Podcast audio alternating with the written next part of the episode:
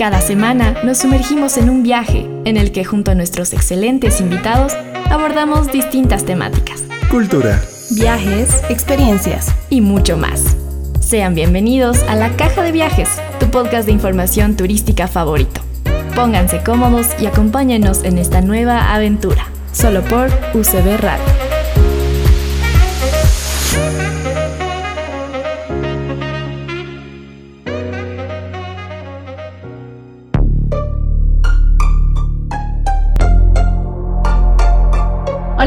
De la caja de viajes, sean ustedes bienvenidos a este nuevo episodio. Hola Jimar, ¿cómo estás?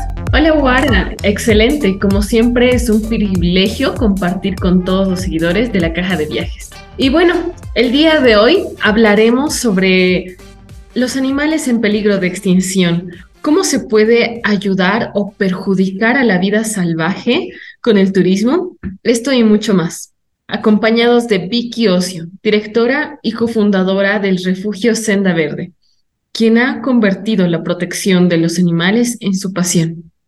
Sea bienvenida. Muchas gracias. Es un gusto estar con ustedes y el tema me parece muy importante, muy actual y en relación a turismo, pues todavía adquiere aún más importancia, ¿no? Entonces, gracias por, por invitarme.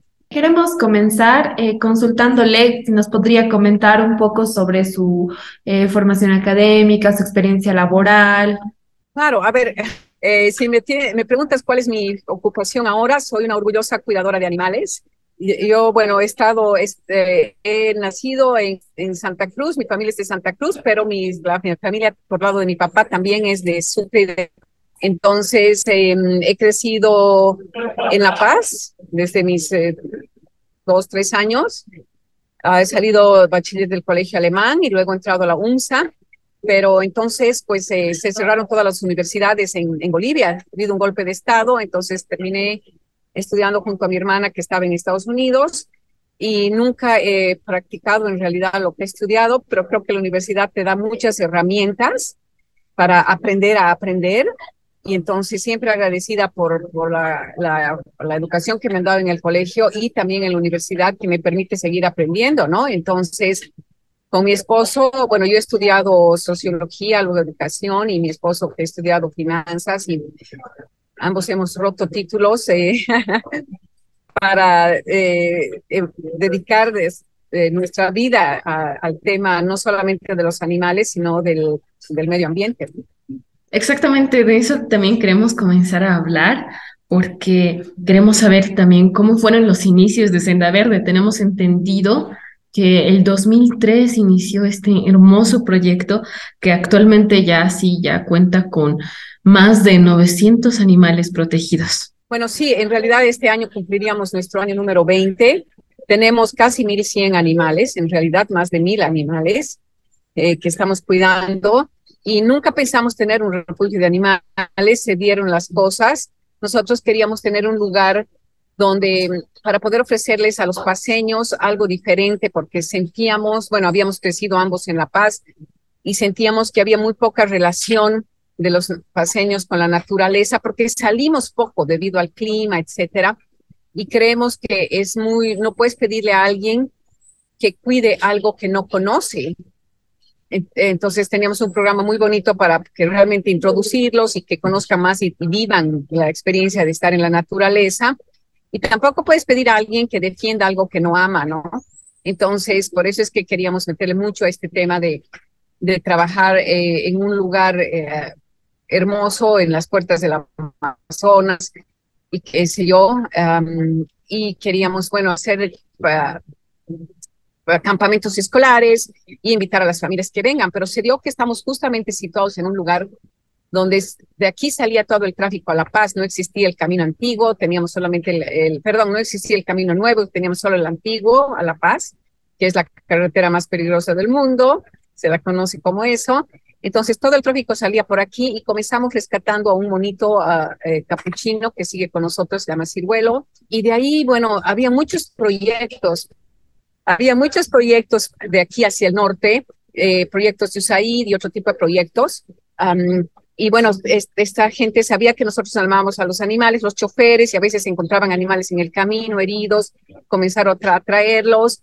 Eh, y luego nos llamaron para ver si podíamos eh, quedarnos con un, acoger a un oso jucumari que había sido rescatado y ningún centro, ningún zoológico lo que había aceptado y nos llamaron y bueno, a partir de ahí fue que tomamos la decisión con Marcelo porque nosotros habíamos recibido estos animales, pero llamábamos a otros parques para entregarlos, ¿no? Nosotros no pensábamos quedarnos con los animales. Entonces, em, ya con el oso, eh, si aceptamos el oso, estábamos cambiando nuestro proyecto de vida y de ahí se decidimos con Marcelo, mi esposo, que sí, ok, eh, vamos a más bien a tener este refugio de, los animales y comenzamos a hacer los trámites para tener la licencia correspondiente, ¿no? Y ahí eh, Aruma, que es un oso jucumari, es el que marcó un antes y un después en, en Senda Verde, ¿no? Y a partir de eso estamos cuidando a, dando una segunda oportunidad a los animales silvestres que son víctimas del tráfico ilegal, que son víctimas de de la pérdida de hábitat y también de la crueldad humana, ¿no? Entonces eso es lo que estamos haciendo ahora. Realmente muy interesante, ¿no? Cómo se han ido dando las cosas y me parece muy, muy agradable, ¿no? ¿Qué opinas, Ajimar? Muy... Sí, exactamente. Creo que muchas veces uno tiende a iniciar estos proyectos de vida por la necesidad, muchas veces porque uno a lo mejor debió haber visto eh, que existía una necesidad latente, como que a dónde llevamos estos animales, hay muchos, ¿qué haces? No, no los puedes eh, dejar, abandonar como tal. Y realmente admiramos las acciones que usted está tomando. Y también ya introduciéndonos un poquito más en lo que sería el turismo, que quisiéramos saber cómo, cuál es la afluencia de, de los turistas que van allá, de también los voluntarios que asisten a, los programas de Senda Verde y cuáles son sus impresiones de ellos. ¿Qué les parece el lugar? ¿Cómo lo disfrutan? Te voy a hacer un comentario también yendo hacia atrás en la historia de cómo es que llegan turistas aquí. Nosotros cuando empezamos, no empezamos, como les comenté, como un refugio de animales. Entonces teníamos un lugar de camping y habíamos ofrecido este lugar a una de las empresas de bicicletas, porque cada vez que salíamos con Marcelo a La Paz, veíamos que entraban cualquier, cientos de bicicletas por día y llegaban a Yolosa, terminaban allá el tour y no había ni un tipo de servicio, no había siquiera baños, ¿no? Entonces las empresas les daban un box lunch para que comían en el camino, llegaban a un lugar, o sea, hermoso ese camino, llegaban aquí y aquí, como les digo, en Yolosa, ¿no? No en Senda Verde, no había ni siquiera baños. Entonces, em, lo que nosotros vimos que ahí había una necesidad. Entonces, es bien interesante desde el punto de vista de turismo, porque normalmente a Coroico viene un montón de gente desde hace años y dice, escucha, qué lugar más lindo, solo dos horas de La Paz. Yo tengo dinero, entonces voy a hacer un hotel. No se preocupan de saber, de averiguar si hay suficientes hoteles, si hay camas por demás, cuál es la oferta turística. Entonces, ellos construyen y ahí tienen algo para ofrecer y luego parten, están partiendo un proyecto, empezando un proyecto desde el lado de la oferta. Nosotros hemos comenzado un proyecto desde el lado de la demanda, ¿no? O sea, hemos visto que hacía falta un lugar donde lleguen los ciclistas y, a ver, yo ciclista, después de manejar cinco a seis horas en bicicleta, ¿qué es lo que quiero? Yo pensaba que lo único que quería era primero una ducha, ¿no ve? Una ducha después de todo lo que he transpirado y dos, algo para comer. Entonces, em, eso es lo que nosotros salimos y ofrecimos a las agencias de bicicletas y entonces hicimos, lo primero que hicimos en Senda Verde, preanimales, el lugar de camping que no tenía más que hacer que ser limpiado e hicimos duchas y baños y un comedorcito mínimo eh, y la cocina. No había nada más. ¿No? Entonces, así es que comenzamos a recibir. Y el lugar es, maravilloso, entonces la gente venía, los ciclistas decían, qué lugar más lindo, ¿no? Ah, aquí había una piscina, que este lugar tenía una piscina en el terreno de al lado, no la, nunca construimos nosotros. Entonces, después, pues, si querían, iban a la piscina, pero no era una cosa, ellos lo que querían era ducha y comida, ¿no? Pero de todos me estaba la piscina. Entonces, eh, esa fue nuestra, hemos respondido a la demanda. Y ellos nos decían, qué lindo, no, nos, no hay lugar donde nos podamos quedar esta noche. Les dijimos, no, no tenemos, tal vez si ahí fue que, ahí recién respondimos con el tema del camping, ¿no? Decimos, tenemos un lugar para acampar. Y aquí estaba mi papá, que siempre venía y le decía, haremos, y él construyó cuatro cabañitas, una para cuatro, cada una de sus hijas, somos cuatro hermanas, y entonces me decía, si quieren, porque la gente quería quedarse, alquilen. Pero bueno, al comienzo era, esto ya fue cuando ya empezamos a recibir animales. Entonces, eh, pero no, no las ofrecíamos como tal, eran las cabañas de las hijas, ¿no? Eh, luego, eh, bueno, ya, ya una vez que empezaron a llegar los animales, en realidad hasta ahora las visitas son nuestra gran fuente de ingreso. No quisiéramos que fuera así, pero es así y algún momento tenemos que empezar a cambiar eso. El año 2015, el turismo en Bolivia se fue al bombo, cayó. ¿Por qué? Porque hubo una política del gobierno que prohibió el ingreso de las israelitas, empezó a pedir visas a los americanos, que es un, eran tal vez, no sé, una gran cantidad de turistas que venían desde los Estados Unidos. hasta ahora les cobran eh, por entrar a Bolivia, creo que 160 dólares, entonces no se les cobraba. Eh, y eh, bueno, y entonces debido a este tema con los, em, con los israelitas, muchos empezaron a pensar qué pasa en el país y dejaron de venir. Entonces, eso afectó mucho hasta antes del 2015, la, el 80% de nuestras visitas eran extranjeros. Entonces, de pronto no habían visitas de extranjeros y entonces pensamos con Marcelo, ¿qué hacemos para promover el turismo nacional? Entonces empezamos a hacer campañas para promover el turismo nacional. Y el turismo nacional comenzó a venir, yo les podría decir que ahorita el 90% del turismo es nacional, sobre todo porque en la pandemia obviamente se cerró todo, y recién se está empezando a recuperar, está empezando a recuperar el turismo internacional, extranjero, ¿no? De, de otros países. Em, en este momento eh, estamos en una verdadera crisis porque desde el mes de febrero que Coroico prácticamente ha dejado de recibir visitas. Con excepción del feriado de Semana Santa, el, nuestra eh, cantidad de visitas ha bajado un 80%. Para nosotros es terrible porque esa es nuestra mayor fuente de ingresos para mantener a los animales. Somos una organización sin fines de lucro. Marcelo y yo somos voluntarios. Em, no, no ganamos sueldo. Eh, obviamente sí tenemos staff, tenemos 25 personas por lo menos que las que tenemos que pagar sueldo y después voluntarios. Entonces es terrible que de pronto nuestros ingresos se hayan venido abajo y porque además no es solo sueldos, lo más importante es la comida para más de mil animales, ¿no? Solamente pónganle un, hagan un cálculo rápido, un dólar por animal por día. Eso es lo que se gasta. Estás hablando de que obviamente tenemos los felinos y los osos que te están consumiendo de 100 a 120 bolivianos día, ahora un poco más porque ya ha subido el precio de las cosas.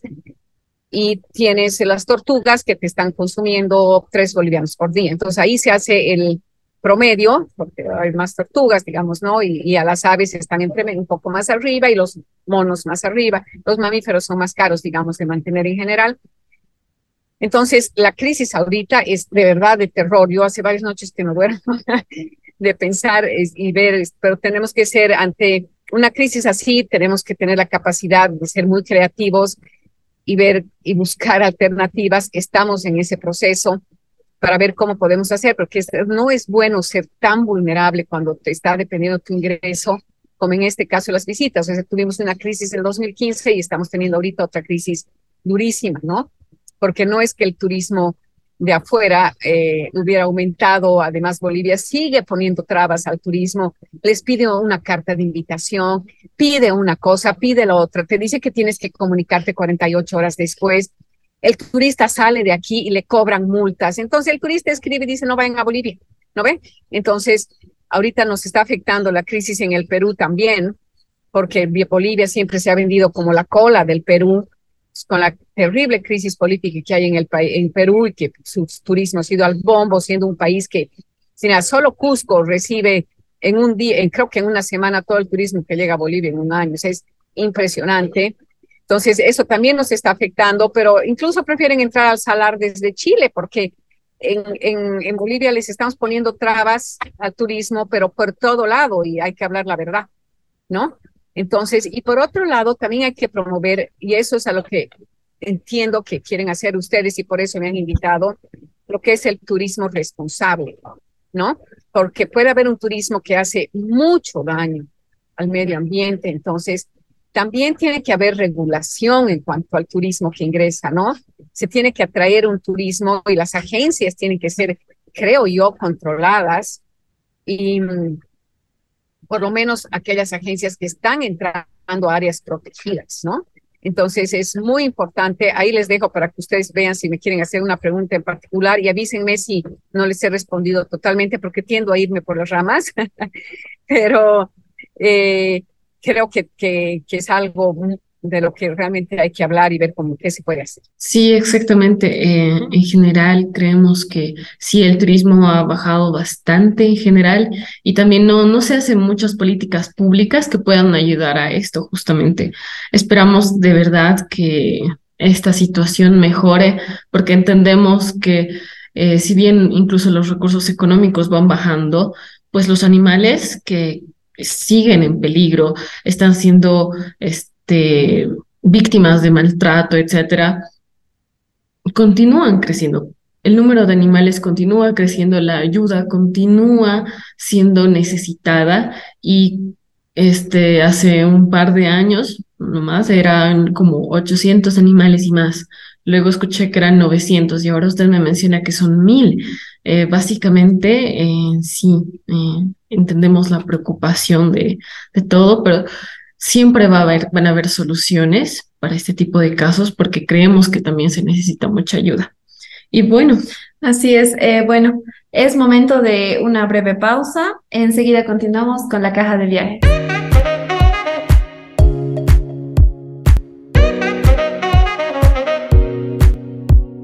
Todos los jueves desde las 10 de la mañana tienes una cita con la caja de viajes en la que contaremos con invitados especiales, buena charla e información relevante acerca del ámbito turístico en Bolivia y en el mundo.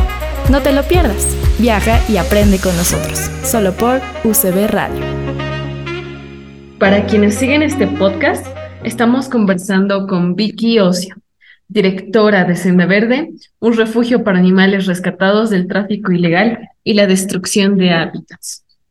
Así es, antes de irnos a la breve pausa, estábamos justamente hablando ¿no? de la importancia que es eh, este, este lugar que alberga muchos animales, realmente hacen un trabajo muy significativo.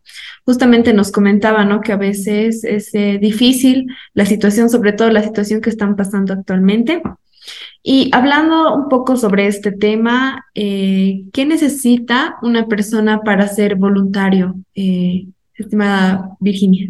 Ya, bueno, en realidad escribirnos, eh, entrar o entrar a la página web, a la página de voluntariado, solicitamos que de al menos dos semanas.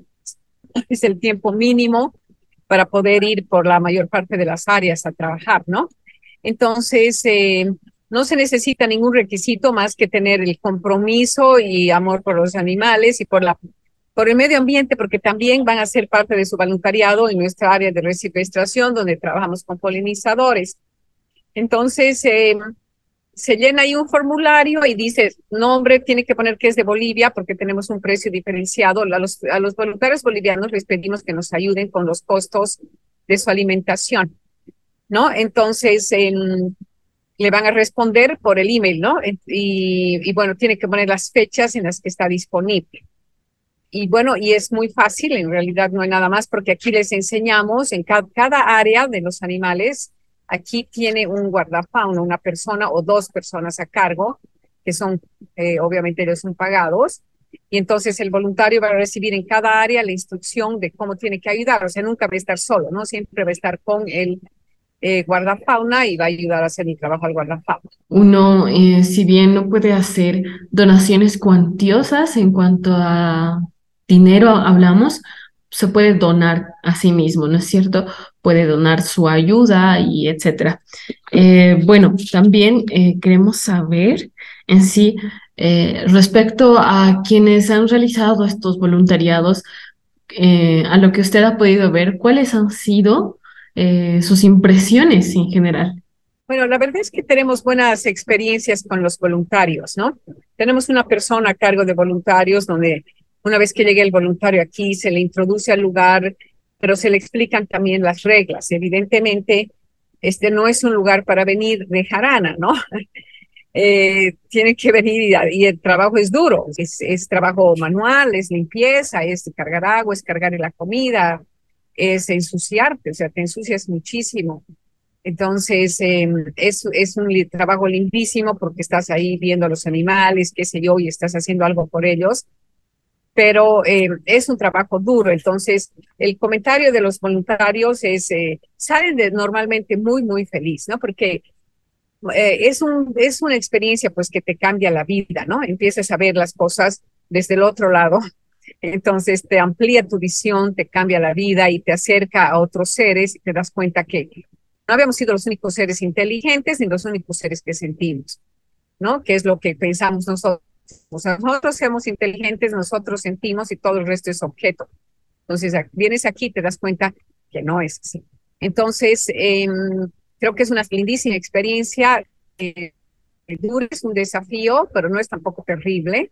Y, como les digo, que, en general hemos tenido muy, muy buenas experiencias, ¿no? Pero claro, estamos haciendo, estamos haciendo seguimiento de los voluntarios y qué sé yo, pero es, es, es recomendable en todo caso.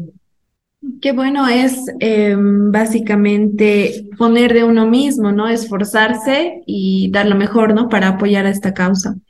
Incluso te llega a conectar más hacia los animales, poder entenderlos.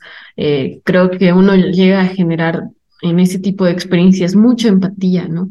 Es como que lograr entenderlos. Eso es verdad y, me, dan el chance de poder explicarles un poco sobre el voluntariado en, de forma general, el concepto de voluntariado, porque no todo el mundo puede ser voluntario y no todo el mundo comprende lo que es ser voluntario. ¿no? En Bolivia no había la cultura del, no hay la cultura del voluntariado. Yo pienso que recién en los últimos años es que los jóvenes han decidido por esta opción y eso es maravilloso, ¿no? Eso es realmente muy, muy lindo que hubiera nacido. Y ahora ya hay muchos, nosotros tenemos muchos más voluntarios nacionales que antes, antes teníamos, pero contadísimos, ¿no? Uno cada cierto tiempo, ahora no. Antes en nuestra mesa de voluntarios se hablaba siempre en inglés, ahora se habla en, por un tiempo ha sido solo español y ahora otra vez está empezando a, ¿no? Eh, y eso es una, a mí me encanta porque se está promoviendo el voluntariado a nivel nacional. ¿Qué es ser voluntario? Es, el voluntario tiene que dar de sí todo, lo que hace un rato ustedes también decían, que es dar su tiempo, su conocimiento, sus recursos, su sentimiento, porque eso es lo que tienes que dar. Das todo y sin esperar nada a cambio. Hay muchos voluntarios que vienen aquí y dicen, los nacionales, ¿no? Porque internacionalmente se conoce mucho del voluntariado eh, me dice, ah, es que mi mamá no quiere porque me riñe, que por qué encima que yo voy a trabajar gratis, encima tengo que pagar. Yo le digo, bueno, eso es, el ser, eso es ser voluntario. Yo soy voluntaria desde mis 10 años de edad, que he sido scout, y pues eh, a mí nadie me daba nada. O sea, yo tenía que pagarme los viajes, y bueno, mis papás entonces, pero después he hecho un montón de cosas de voluntariado donde yo tenía que comprar las cosas para ayudar. de eso se trata el voluntariado implica un gran acto de generosidad, ¿no? Es básicamente generosidad, porque estás dando, no estás recibiendo.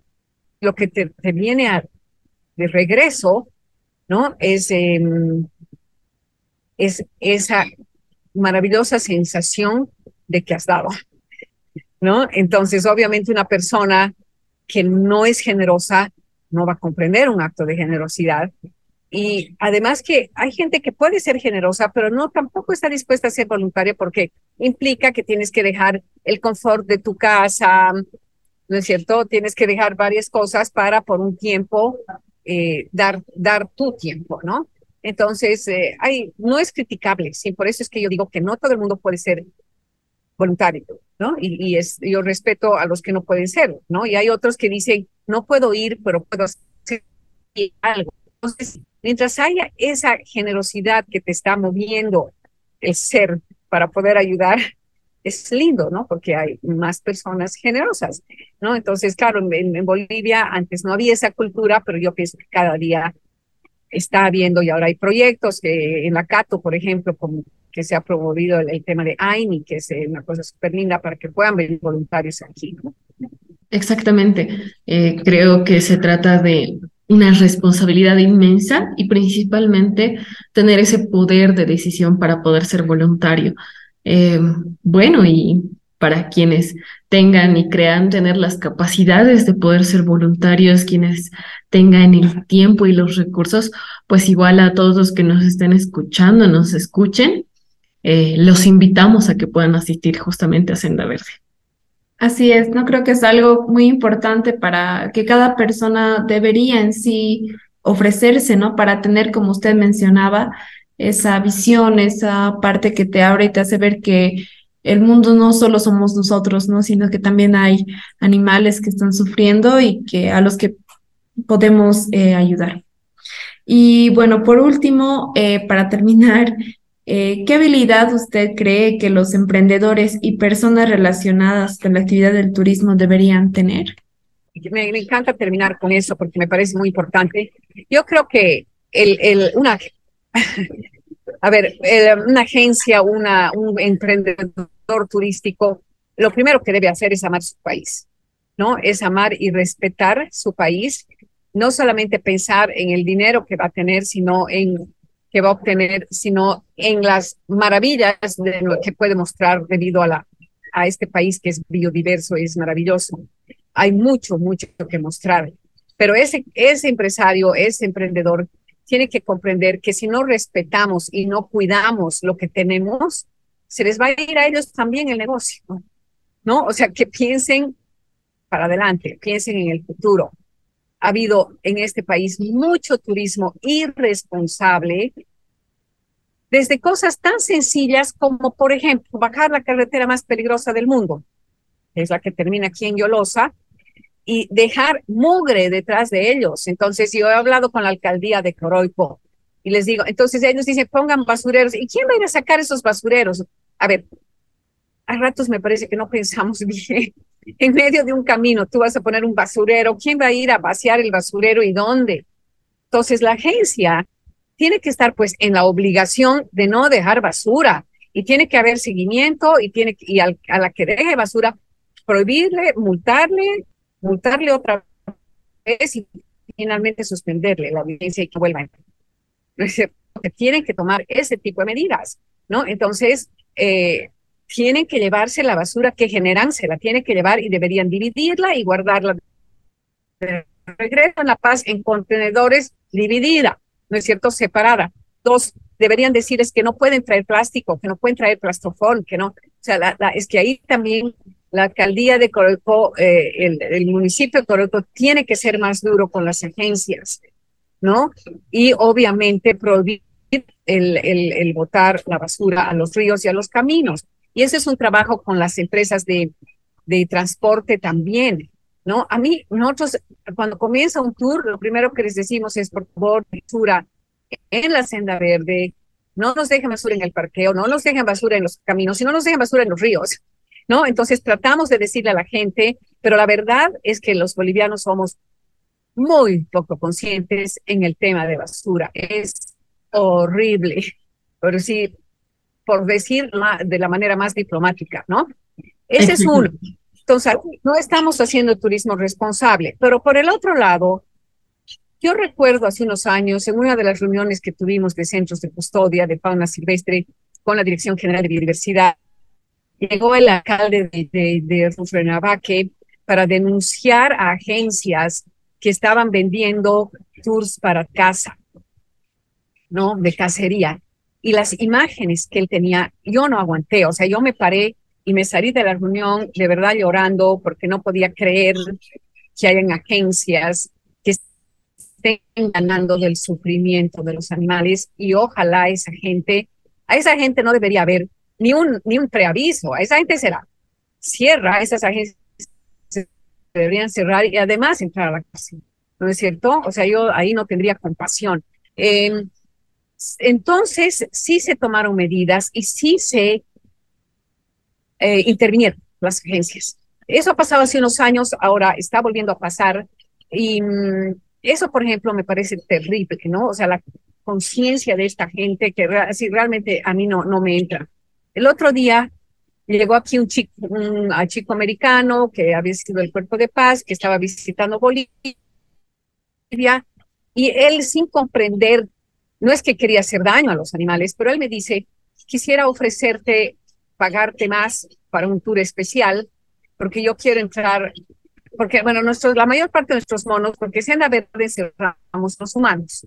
Ya nosotros caminamos dentro de galerías, así hay más espacio para los animales, y una buena parte de los monos, por ejemplo, están libres.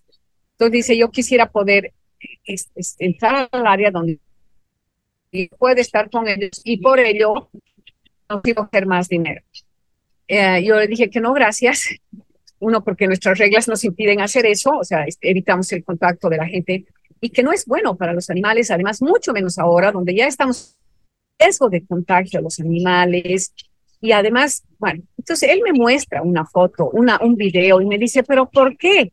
Si yo he podido hacer esto en el en Renavac, en Pampas. Y me muestra un video donde él, le, el guía le, hace, le da platanito y le hace echar en, el, en, en, la tierra, en el pasto, y entonces él está con plátanos y se le vienen un montón de monitos ardillas silvestres a sacarles los plátanos. O sea, terrible. Este chico estaba viniendo de un parque en el Perú. O sea, imagínense la transmisión, el riesgo de transmisión de enfermedades, qué sé yo. O sea, después de una pandemia parece que no hemos aprendido nada. Eh, para ganar más plata, allá el guía le deja que se eche y, y además el daño que está haciendo a los animalitos silvestres que se están acostumbrando, que le están dejando de tener miedo al humano y están teniendo, o sea, se acercan para tomar plátano. Entonces ahí el que trafica con su platanito está bien, él lo agarra y lo comercializa. O sea, realmente eso es turismo irresponsable y hay que denunciarlo. Y yo ese día le he preguntado con qué agencia había ido y él se sintió obviamente y no me, ay, no me acuerdo y no me quiso dar pero hay que parar ese tipo de cosas. Entonces, ahí está pues el Estado, el Estado boliviano, a través del gobierno y del ministerio correspondiente, para poder pues sentar las líneas, ¿no es cierto? Y realmente en Bolivia, con la biodiversidad que tenemos, promover un turismo responsable, un turismo de conservación, donde realmente cuidemos, cuidemos nuestra, nuestros ecosistemas, ¿no? Pero esa, eso se trata. Exactamente, y a ver, miren los caminos, o sea, vayan hacia el salar, vayan al lago, la cantidad de plástico que está con el viento agarrados a las plantas, a las pajabravas, ¿no es cierto? Entonces ya es hora también que el gobierno haga esas leyes, o sea, no se permite el plástico de un solo uso, no se permiten las bolsas de plástico, hay países vecinos que lo hacen, en todas partes del mundo se está haciendo eso. Aquí está la Asociación de Periodistas Ambientales en Bolivia, que está tratando de pasar esa ley hace años, que se prohíbe el uso del plástico de un solo, de, eh, de un solo uso, ¿no? Entonces, hay cosas que son tan fáciles, o le cobras más impuestos, o simplemente prohíbes. Entonces, en el campo la gente tiene menos idea todavía y es una basura, es un basural, así que no puedes creer por todo lado. ¿No? Entonces, ahí, está pues la autoridad para tomar ese tipo de medidas, la autoridad nacional y también la autoridad departamental, porque eso se puede hacer a nivel de gobernaciones, ¿no? No conozco mucho la diferencia en competencias, pero cualquier autoridad debería ya de una vez. Yo, por ejemplo, yo le propongo a la católica, yo quería hacer, no me da tiempo, no me da tiempo, pero yo tenía un plan hace años de ir y quería promover un concurso entre las universidades eh, porque ahora hay, pues en mi época solamente había la UNCE y la católica, eh, ahora hay tantas universidades y de verdad promover un concurso para que en, inclusive en los comedores de las universidades, donde hayan comedores y las tiendas de alrededor, se prohíba el uso de plásticos, que la gente se acostumbre a llevar su tomatodos, que se acostumbre a llevar su tupper donde va a comer, ¿no es cierto? Entonces, esas son cosas que se pueden hacer ¿no? Y sería interesante que, por ejemplo, qué linda iniciativa si la Cato la hace, ¿no? La Cato, y realmente, yo, bueno, como les digo, yo realmente quería movilizarme y hacer, ese, hacer eso eh, a nivel de todas las universidades en todo el país, porque yo creo que ustedes jóvenes son los primeros que tienen que hacer ese cambio de actitud, porque ante la ausencia de la voluntad de las autoridades, y aunque hubiera voluntad, el cambio está en nosotros mismos. Esa toma de una de acción, ¿no? De un cambio para poder salvarnos como civilización ante la catástrofe climática, tiene que venir de cada uno de nosotros. Para todos los estudiantes en general y para todos los turismólogos, para todos aquellos que trabajamos en este, en este, en este rubro y para cualquier boliviano en general, creo que debería de demostrar verdadero amor por su país, eh, un amor verdadero, sincero, un amor que, que no sea de destrozo, porque eso sí no es amor, sería cuidar lo nuestro y protegerlo primordialmente. Y bueno, realmente, Nora, muchas, muchísimas gracias. Yo creo que toda esta información eh, es de gran valía en general para nosotros también poder concientizarnos y poder tomar acción. Somos jóvenes, eh, podemos eh, tener un mundo mejor en general, poder tener un mejor país. Así es, ¿no? Realmente nos hubiera gustado hablar más sobre el tema, ya que es un tema con mucha relevancia. Sin embargo, lamentablemente se nos acaba el tiempo, ¿no? Eh, bueno, amigos de la caja de viajes, hemos llegado al final de esta apasionada charla. Gracias por compartir con nosotros y darnos este espacio de su tiempo. Exactamente. Y es momento de despedirnos, dando gracias principalmente a nuestra invitada, Vicky Ocio, de parte de toda la caja de viajes. Le deseamos mucho éxito en las actividades que están realizando y esperamos reencontrarnos en una próxima ocasión. Con todo gusto, es gusto mío estar por aquí. Mil, mil gracias, chicas. Hasta pronto, hasta pronto. Muchas hasta pronto, muchas gracias. Muchas gracias, un gusto.